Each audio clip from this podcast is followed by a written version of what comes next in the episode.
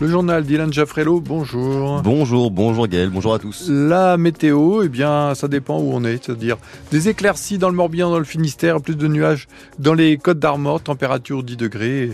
attention, hein, si vous allez à la pêche à pied aujourd'hui, et c'est encore gros coef. Dans l'actualité aujourd'hui, personne ne rentre et personne ne sort du dépôt pétrolier de Brest. Le secteur du BTP durcit sa mobilisation depuis ce week-end. Une quarantaine de patrons bloquent l'entrée du site avec des engins et un talus de terre. Ils demandent, comme leurs collègues de Lorient, la baisse de la fiscalité sur le gazole non routier.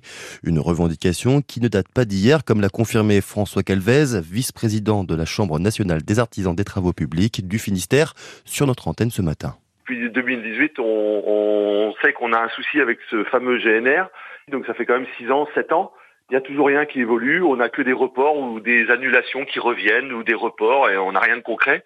Tant qu'on n'a pas de réponse, on bouge pas. Après, en fonction de la réponse qu'on nous donne, euh, évidemment, euh, on peut lever le camp euh, très rapidement, comme mm. on peut rester sur place aussi. quoi. C'est un point stratégique hein, pour tout le monde. Il faut, on, sait, on sait tous que tout le monde doit aller au boulot et que tout le monde a besoin de, de, de, carburant. nous, malheureusement, c'est le seul moyen qu'on a trouvé. on n'était pas pour bloquer la circulation ou embêter les gens. On s'est dit, on va, on va plus aller sur le dépôt pétrolier. Notre problème, c'est vraiment le GNR. Du coup, on, est au dépôt et on entend, oui, par-ci par-là, que certaines stations commencent à être en, pénurie et en manque de, carburant. Des risques de pénurie donc et d'un retour des actions des agriculteurs. Eux ont eu gain de cause sur le gazole non routier il y a dix jours.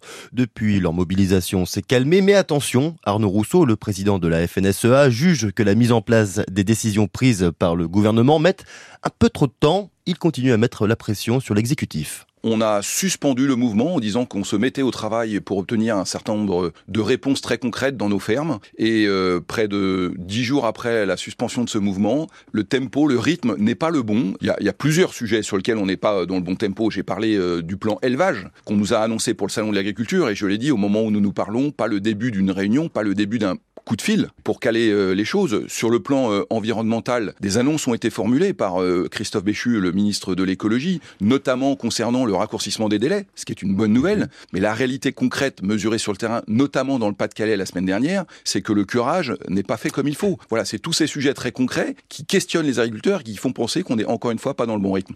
Le Premier ministre Gabriel Attal recevra demain la FNSEA et les jeunes agriculteurs en compagnie du ministre de l'Agriculture pour tenter de désamorcer une reprise du mouvement. Les parents d'élèves bretons sont aussi en colère. Oui, et dans la crainte de fermeture de classe. Plusieurs mobilisations ont eu lieu ce matin. Par exemple, trois tracteurs ont investi la cour de récréation de Tréfin dans les Côtes d'Armor et vont y rester toute la journée. Une des trois classes de l'école est menacée de fermeture. On connaîtra le nombre de classes costarmoricaines qui fermeront leurs portes dans dix jours à l'issue de la validation du projet de la carte scolaire. Dans le Finistère aussi, des parents vont se rassembler place du marché à Landerneau à, à 17h30. L'inter syndicale du département appelle à une journée de grève demain et à un rassemblement à Quimper contre le projet de fermeture de 67 classes. Dans le même temps, le sujet sera débattu en instance à la direction académique. Le groupe Casino devant le tribunal de commerce de Paris, l'instance se penche sur euh, le volet du plan social, sept jours après le report de la première audience demandée euh, par les syndicats. 50 000 salariés des magasins ne savent toujours pas à quelle sauce ils vont être mangés. En Bretagne, 11 magasins sont concernés, 7 vont être repris par Intermarché et quatre autres, à Brest, Saint-Brieuc, Lannion et Malétroit, n'ont toujours pas de repreneur.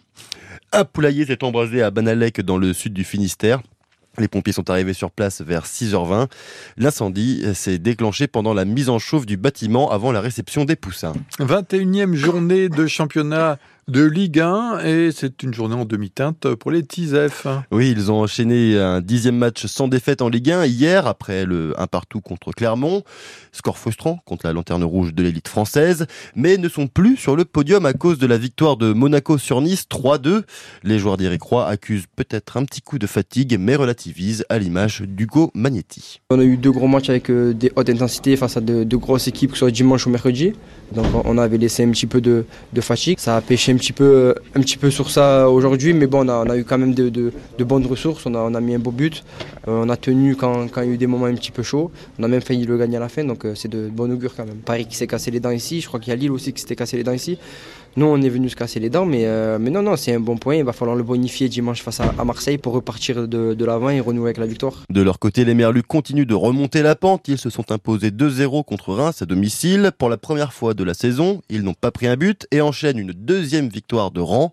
Le FC Lorient euh, est maintenant barragiste, 16e au classement. Et depuis 2024, l'équipe est méconnaissable et s'appelait à l'entraîneur Régis Lebris. Courant janvier, on a senti qu'on avait retrouvé de l'adhésion à ce projet collectif en voulant à la fois défendre, attaquer dans une aventure qui est celle du FC Lorient avec ses caractéristiques d'aujourd'hui. Donc ça s'est pas concrétisé tout de suite euh, par des résultats, mais je sentais cette énergie à l'intérieur. Et à partir du moment où on est dans une volonté commune de construire quelque chose, je sais qu'avec les qualités de cet effectif, on peut produire des belles choses. Les efforts consentis pour arriver à ce niveau-là aujourd'hui et nous permettre de prendre deux victoires à nul sur trois matchs, il faut absolument renouveler les mêmes efforts pour continuer à progresser. Prochain match des Merlus sur la pelouse de Strasbourg le week-end prochain et Brest recevra l'OM pour tenter de remonter sur le podium de Ligue 1. Cotillon, musique et défilé de chars, c'était le programme au gras de Douarnenez hier après-midi. Une cinquantaine d'engins ont arpenté la commune. Simon Chenon, Simon Chenot, ça a clairement été la grosse fête. D'abord, ça commence tout doucement. Les artistes accordent leurs instruments. Les chars sont en place. Attention le groupe là Allez, allez, allez Et d'un coup... Et on démarre C'est parti Il y a des gens qui littéralement s'égosillent. Que toi Oh, rien d'autre que toi Qui rient fort. D'autres qui essayent tant bien que mal de mettre un petit peu d'ordre là-dedans. J'ai beau les engueuler, c'est les pires, ils obéissent pas. Michael Jadet, l'organisatrice, est carrément satisfaite. Eh ben très bien, écoute, on est plutôt content, il y a l'air d'avoir du monde les gens ont l'air d'avoir le sourire, donc voilà, bon. C'est elle qui fait la police dans ce grand bazar. Surtout n'importe quoi qu'on a envie de faire. Et faire n'importe quoi, les douarnenistes le font bien. La dérision, l'autodérision. Il faut, pour être habillé comme vous êtes, il faut. Oui, ben oui, oui, oui. oh non, monsieur, vous êtes moqueur Je trouve que je ressemble pas à un papillon. Des rires, de la danse et des papillons, tous les fêtards reviendront. Au programme aujourd'hui, la traditionnelle course des garçons de café avec euh, des défis loufoques et demain soir, ce sera jour de balle dans la salle des fêtes avec tenue léopard conseillée.